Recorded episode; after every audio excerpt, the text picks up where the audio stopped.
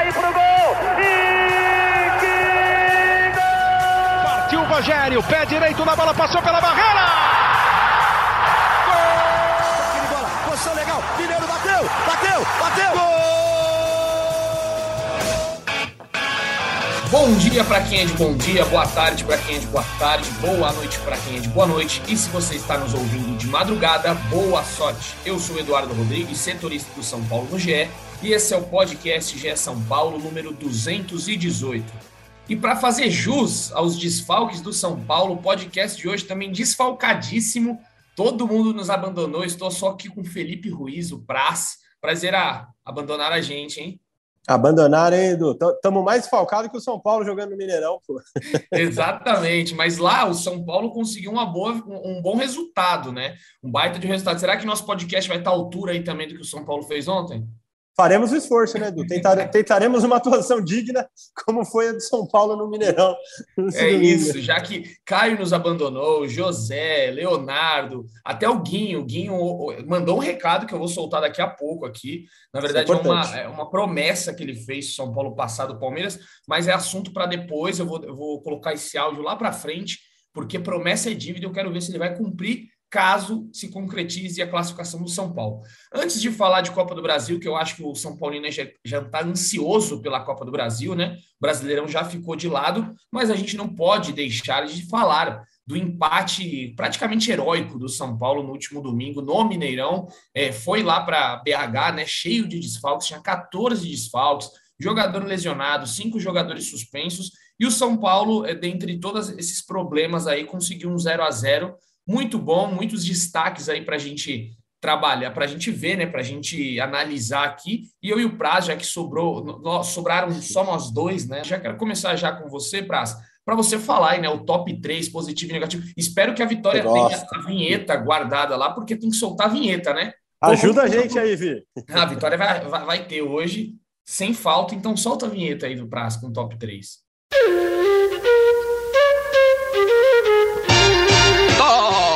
Top 3 do Praz.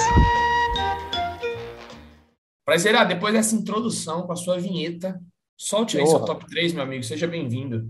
Grande Eduzinho, obrigado. Estamos abandonados, mas lutaremos bastante para fazer um podcast à altura de quem nos ouve, né?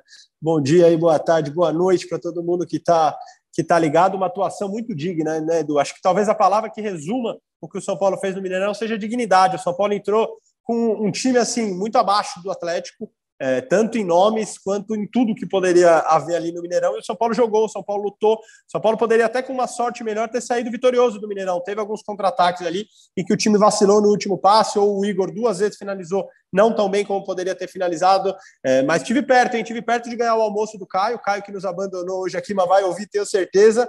Quase, Edu. Se uma bolinha do Igor entra, o Caio me pagar o almoço, velho. Pois é, é verdade. Teve isso aí, eu não estava lembrando, hein? Que teve esse almoço aí, rolou o almoço foi por muito pouco e tiveram outras oportunidades ali, né? Que o São Paulo deixou a desejar, poderia ter feito realmente, mas o empate sai de bom tamanho. Contou aí, né, com o tropeço de Atlético Paranaense que está lá em cima, contou, contou com o tropeço é, do Palmeiras. Então, assim, o São Paulo vive essa oscilação, né? Agora está sete pontos do líder, perto do G4, perto do G6, então é um bom resultado. Mas solta aí o top, top 3. 3. Vai lá. Top, top 3, Edu. Melhor em campo ontem não tem como, foi o Miranda, né? Uma atuação enorme do zagueiro de 37 anos, um dos maiores zagueiros que já vestiram a camisa, que já vestiu a camisa do São Paulo Futebol Clube. Miranda jogou demais ontem. Inclusive, é só o São Paulino rodar a internet aí que vai encontrar inúmeros memes do Hulk no bolso do Miranda. E dá, dá um peso da atuação mesmo do zagueiro do São Paulo. É, foi o principal marcador do Hulk durante o jogo, e sempre que o Hulk ia finalizar, ia arrumar um drible, ia achar alguma coisa de perigo, o Miranda intervinha. Então, assim, foi muito bem. Lembrou o Miranda dos grandes tempos com a camisa do São Paulo. Segundo, Luizão. Acho que o Luizão é, nem parecia um novato ontem, nem parecia que era o primeiro jogo dele é, pelo é, titular pelo Brasileirão é, com a camisa do São Paulo. Foi impressionante, assim, pelo alto, por baixo. Tem uma bola no segundo tempo em que ele dá um carrinho no tempo de bola preciso para desarmar o Hulk e o Wellington quase faz o gol no contra-ataque. O Wellington bate para fora com muito perigo. Então, talvez esse lance resuma muito a atuação do Luizão, é, marcando o principal atacante do país hoje, que é o Hulk. Ele foi muito bem. Então, acho que o Luizão sentiu zero o jogo e mostra que o Ceni pode contar com ele aí durante a temporada. Em terceiro, coloquei o Igor, o Igor Gomes. Ele acabou dando dois chutes para fora, mas eu senti que ele chutou muito mais, senti o Igor mais atuante, tentando ser mais decisivo, que é o que o São Paulo precisa.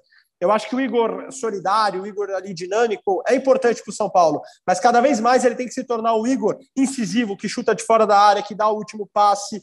Acho que ele tem que mudar essa chave na carreira dele.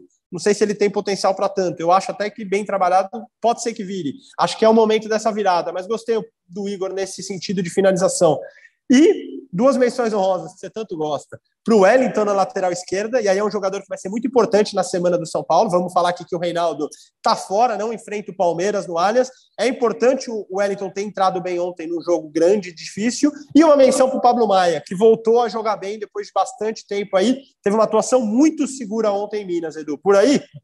Ah, acho que sim, acho que não, não, foge muito, muito disso aí, não. Gostei bastante também. O Wellington vem fazendo boas partidas, né? Ele no jogo pelo meio de semana da Sul-Americana também, uma partidaça. Tudo bem que o adversário ali, é, você foi meio, foi, foi um pouco empolgado nas análises de Wellington, mas vamos, vamos convenhamos que a lateral ali do, do, do nível da, da Católica. Católica era uma tristeza, né? Deixava o corredor aberto, mas realmente o Wellington vem fazendo boas partidas. E teve aí né, essa, essa grande partida, essa grande atuação do Luizão. Acho que não tem como não, não colocar Miranda e Luizão aí entre os dois primeiros. E aí fica aí para os mais saudosistas o Miranda em primeiro e para aqueles que gostam da base colocar o Luizão em primeiro. Então, eu acho que dá para deixar em aberta essa primeira colocação, porque o Luizão, pela personalidade, né? Ele, ele até brincou depois do jogo falando sobre o Hulk, né? Que deu até um pouco de medo ali é por conta do, do Hulk, o tamanho do Hulk, tudo, mas medo nada, ele foi para cima. É, então, o pessoal aí que, que cuida da Marvel tá até um pouco chateada, né? Com o Hulk. Não foi um dia bom para super-herói ontem. Não foi um dia bom para super-heróis. Mas vamos lá, então, né? Os destaques negativos, os positivos aí, eu acho que gabaritou nessa questão. Vamos lá para os destaques negativos de Felipe Ruiz. Então vamos lá, Edu. Entre os negativos, para mim o pior em campo foi o Igor Vinícius. O Igor que vinha até com uma sequência boa na direita, ganhou a posição do Rafinha, né? Se a gente pensar no time ideal do São Paulo hoje, quando o Ceni tem três zagueiros para atuar, ontem ele não tinha, por isso que o Rafinha foi o zagueiro pela direita. Mas quando ele tem três zagueiros para atuar, o titular dele hoje é o Igor, o jogador que ele mais confia, que ele acha mais forte, que chega mais à linha de fundo. Mas o Igor ontem estava errando tudo, assim. É, errou muito passe, na criação não foi bem. Acho que destoou um pouco do time do São Paulo que estava tão ligado no jogo. Coloquei o segundo, o Thales Costa. Eu acho que o Thales pegou muito na bola. Eu até estava batendo um papo depois é, e ouvi muita gente falando também é, que na live dos nossos companheiros, do Arnaldo e do Tirone, os dois elogiaram muito o Thales. O, o, o Arnaldo até respondeu para mim que o Thales ele achou bem. Eu achei que o Thales participou muito do jogo, mas participou um tanto quanto distoante ali um tanto quanto é, é, fora da partida mesmo. Mas é, acho que é um jogador vi, interessante. Eu ah. vi esse comentário aí, mas os, os comentários embaixo estavam contigo, né? Eu vi que. Estava mais comigo. Estava mais com você. Você ganhou. Acho que essa, esse braço de ferro aí foi Felipe Ruiz. Ganhou, venceu. A massa estava comigo, Edu, o povo estava comigo. Mas, mas então, eu achei que ele participou muito do jogo. Talvez o Arnaldo foi nessa linha, de que o Thales participou muito do jogo. E é verdade, ele pegou muito na bola no meio de campo ali. Mas assim, achei ele um pouco fora do jogo. Um, sempre um segundo abaixo do que o jogo exigia, numa grandeza do São Paulo e Atlético em Minas. Mas é um jogador interessante. É, o São Paulo deve usar muito o Thales ainda durante a temporada e até usufruir bem desse menino de Cutia. Em terceiro, Rafinha. Também tomei uma cornetadinha sair do Caio, que não está aqui hoje, o Caio Domingues, falou que o Rafinha teve um papel tático muito importante. Verdade, concordo com ele. Acho que o Rafinha jogando de terceiro zagueiro deu uma qualidade no passe, o São Paulo conseguiu ficar um pouco mais com bola. É, se a gente olhar a posse de bola, foi equilibrada dentro do Mineirão, algo que é difícil. A grande maioria dos times vai a Minas e só vê o Atlético com bola e criando o tempo todo. Acho que muito do São Paulo ter conseguido conter o, o, os ânimos ali, talvez da principal equipe, ou de uma das principais equipes do país, é por ter conseguido ficar com bola. Em nenhum momento o São Paulo foi lá só para se defender, como fez dentro do Allianz. São Paulo foi lá para jogar a bola também. E acho que o Rafinha ajudou nisso. Mas o Rafinha segue ainda um pouco mal, um pouco mal individualmente, eu digo. Erros de passe, um pouco fora. Ele caiu durante a temporada. Depois o Caio até concordou comigo nesse sentido. Por isso que o Igor ganhou a posição dele. O Rafinha ele começou muito bem. O Paulistão do Rafinha é espetacular. Só que ele foi caindo durante a temporada, mais no lado individual. É, então por isso que eu coloquei ele em terceiro, Edu. Por aí? É, eu, eu também ficaria no, no, no, detalhe aí do Rafinha. Eu acho que ele fez uma função que não é a dele, né? De ofício, jogar Verdade. como terceiro zagueiro. Poderia também, mas é difícil escolher um outro assim que tenha ido mal, porque coletivamente São Paulo foi, é, foi unido ali, né? Foi uma, foi uma união muito boa ali da equipe. Então acho difícil, acho que fica, fica, fica pago aí para o Rafinha. Eu vou dar essa moral para você dessa vez. Tava Mas difícil terceiro. terceiro é, difícil.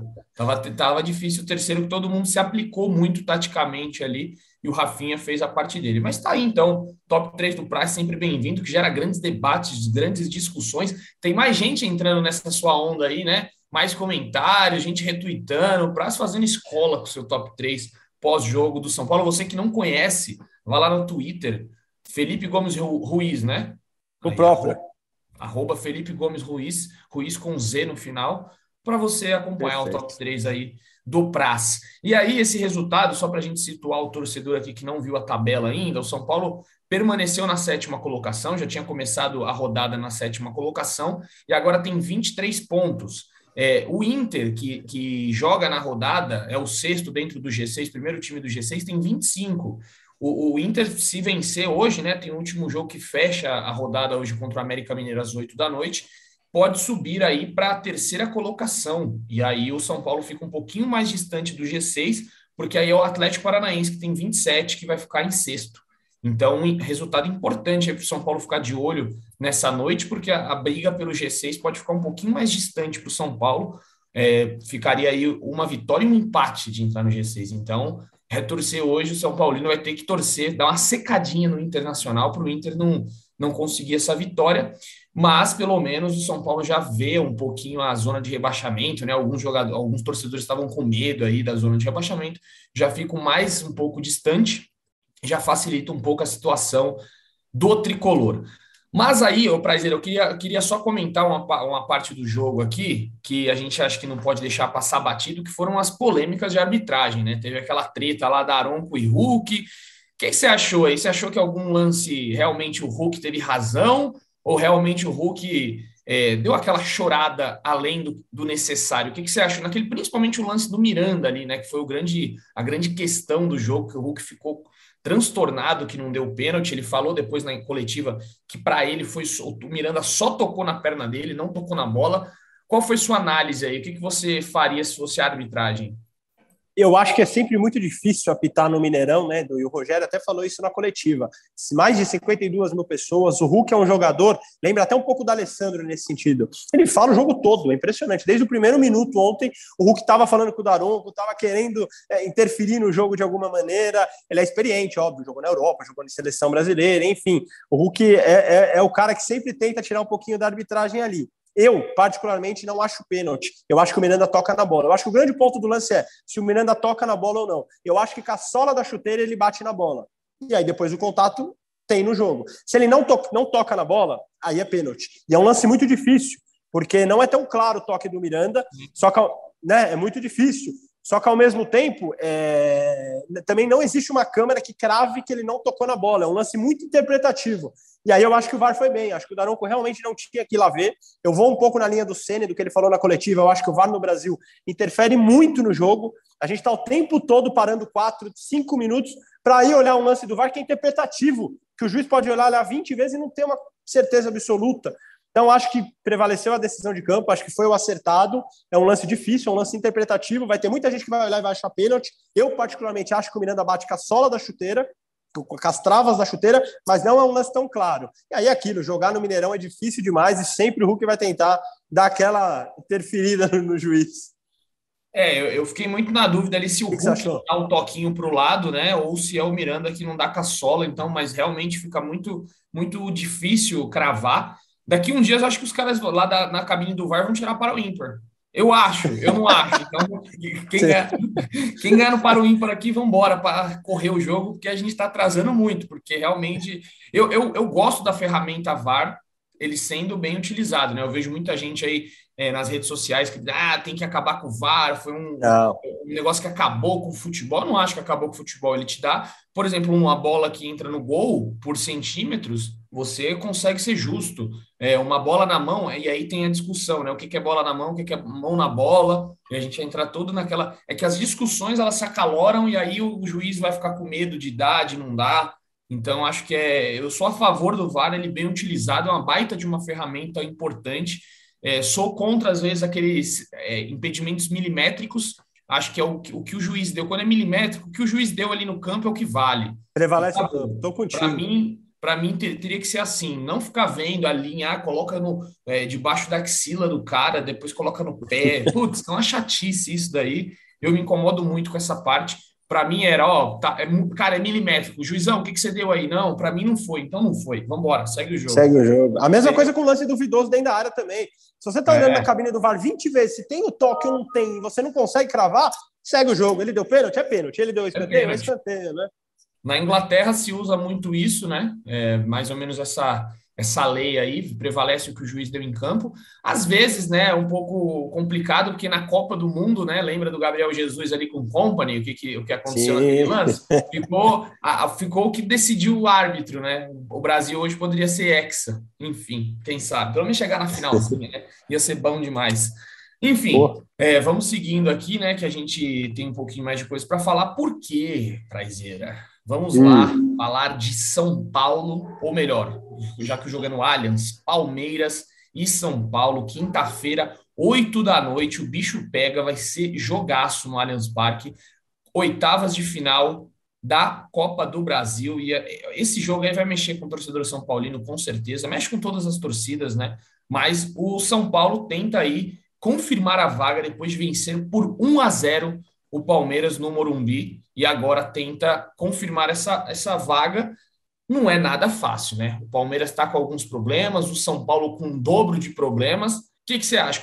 Antes, né? Antes só você já tinha adiantado aí o Reinaldo, para você, torcedor que não viu, está fora. Teve um estiramento na coxa no jogo contra o Atlético Mineiro. E a previsão é que fica até um mês fora. Então o Wellington joga e voltam, né? Aqueles suspensos lá. Ontem não jogou é, Luciano, não jogou Gabriel Neves, não jogou Nestor. É, quem mais? Diego é, e Léo. Diego e Léo. Então todos esses cinco, cinco retornam. É, e aí tem a expectativa também do Nicão retornar, né? Pelo menos no banco de reservas ele vai, vai estar tá lá.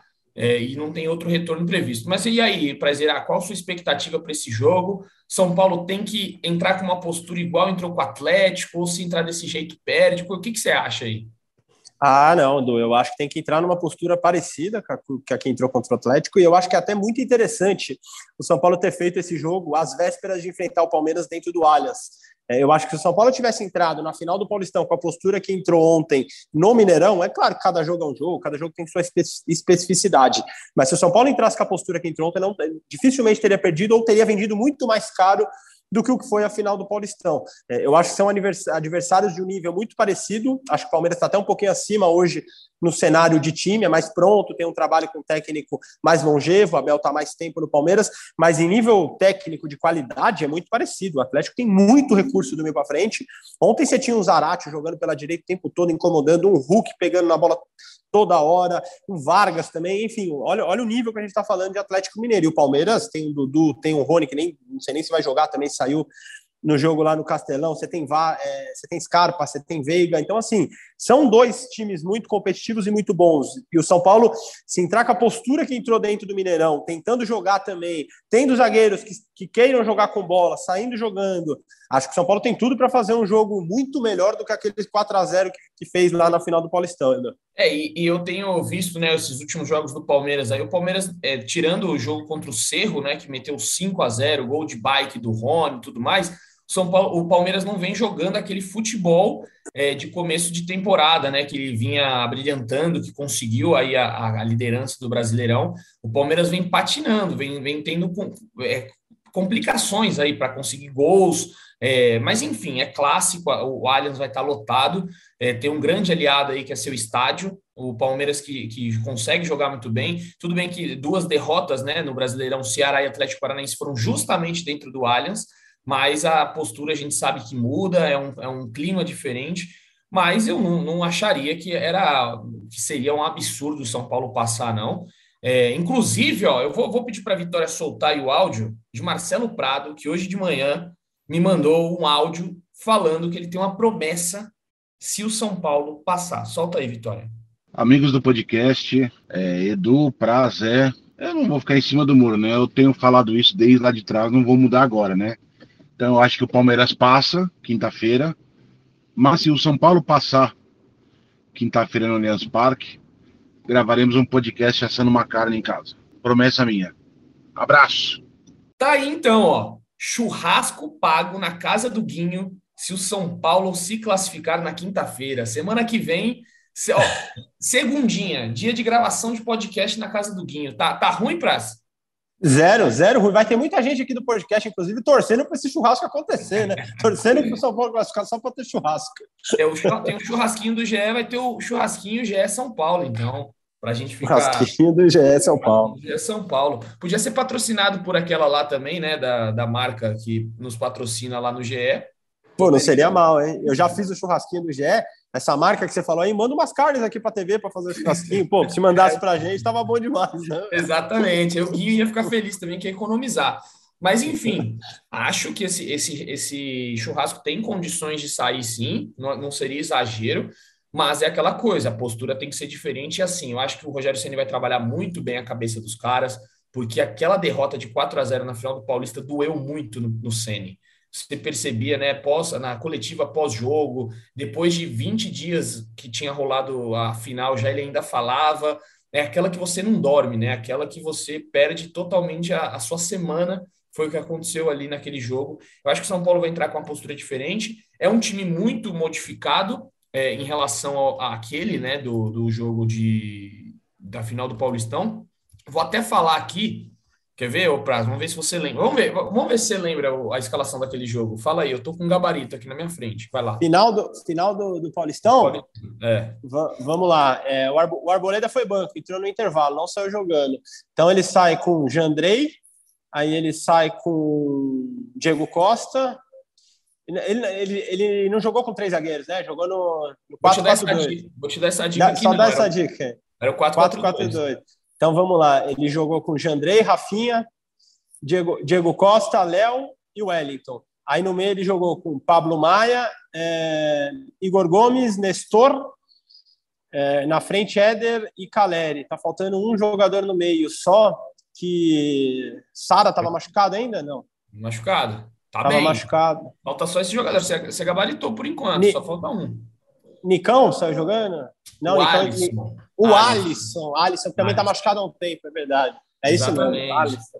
O Alisson, e aí então a gente pode ver que o, o, o time desse, dessa quinta-feira vai ser bem diferente, porque, o, como você bem disse, né? Estava com 4-4-2 ou 3-5-2, porque agora tem os três zagueiros, né? Então é muito possível que vai com Jandrei, Diego Costa, Miranda e Léo, Rafinha, porque eu, pelo que eu eu tô achando, né? Ele sempre disse: quando eu jogo com um lateral mais jovem de um lado, eu jogo com o mais experiente do outro.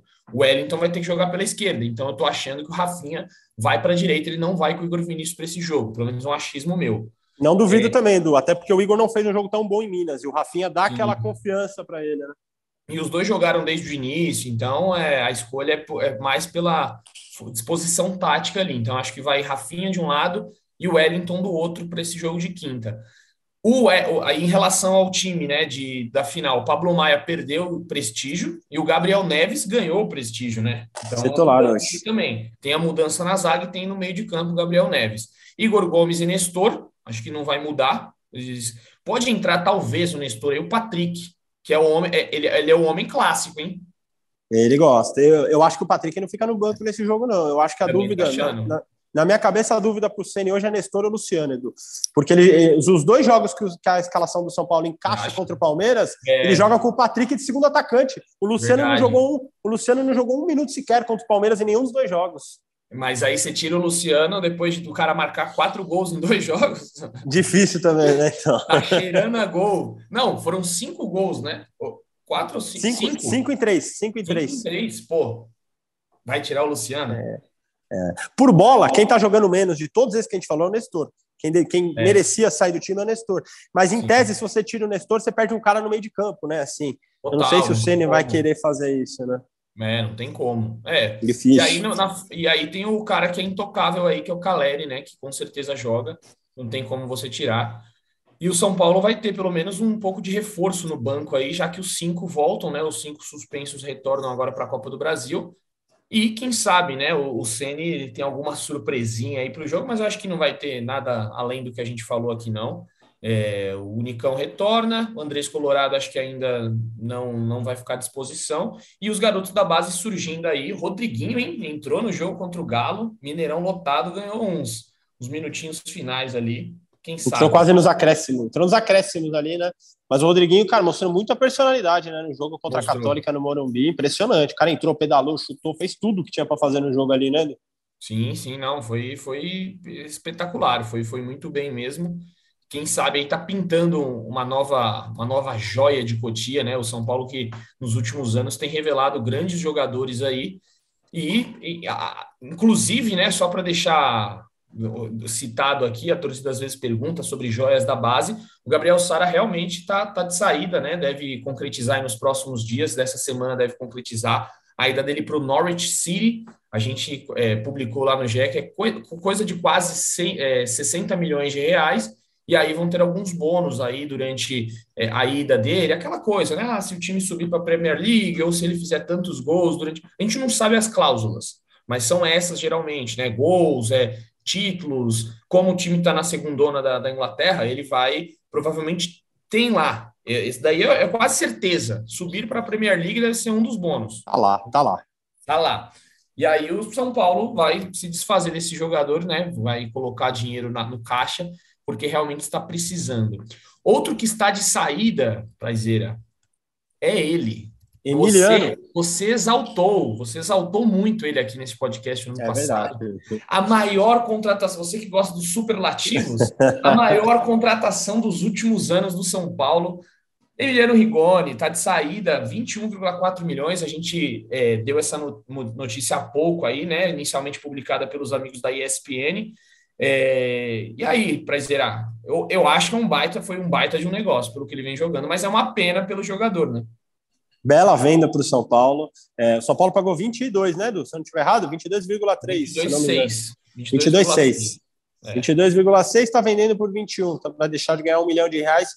É, mas pelo que ele jogou, tá pago, né? O Rigoni teve dois, três meses ali espetaculares no São Paulo, ainda com o Crespo à frente, é, de decidir jogo atrás de jogo. A gente vai lembrar de São Paulo e Fortaleza no Morumbi, tanto que ele jogou pela Copa do Brasil, São Paulo e Vasco, inúmeros jogos pelo Brasileirão, Cuiabá, enfim, poderíamos ficar falando aqui. Ele fez dois, três meses muito bons, muito bons mesmo. Nível até de jogador de seleção. E depois o Rigoni não, nunca mais jogou.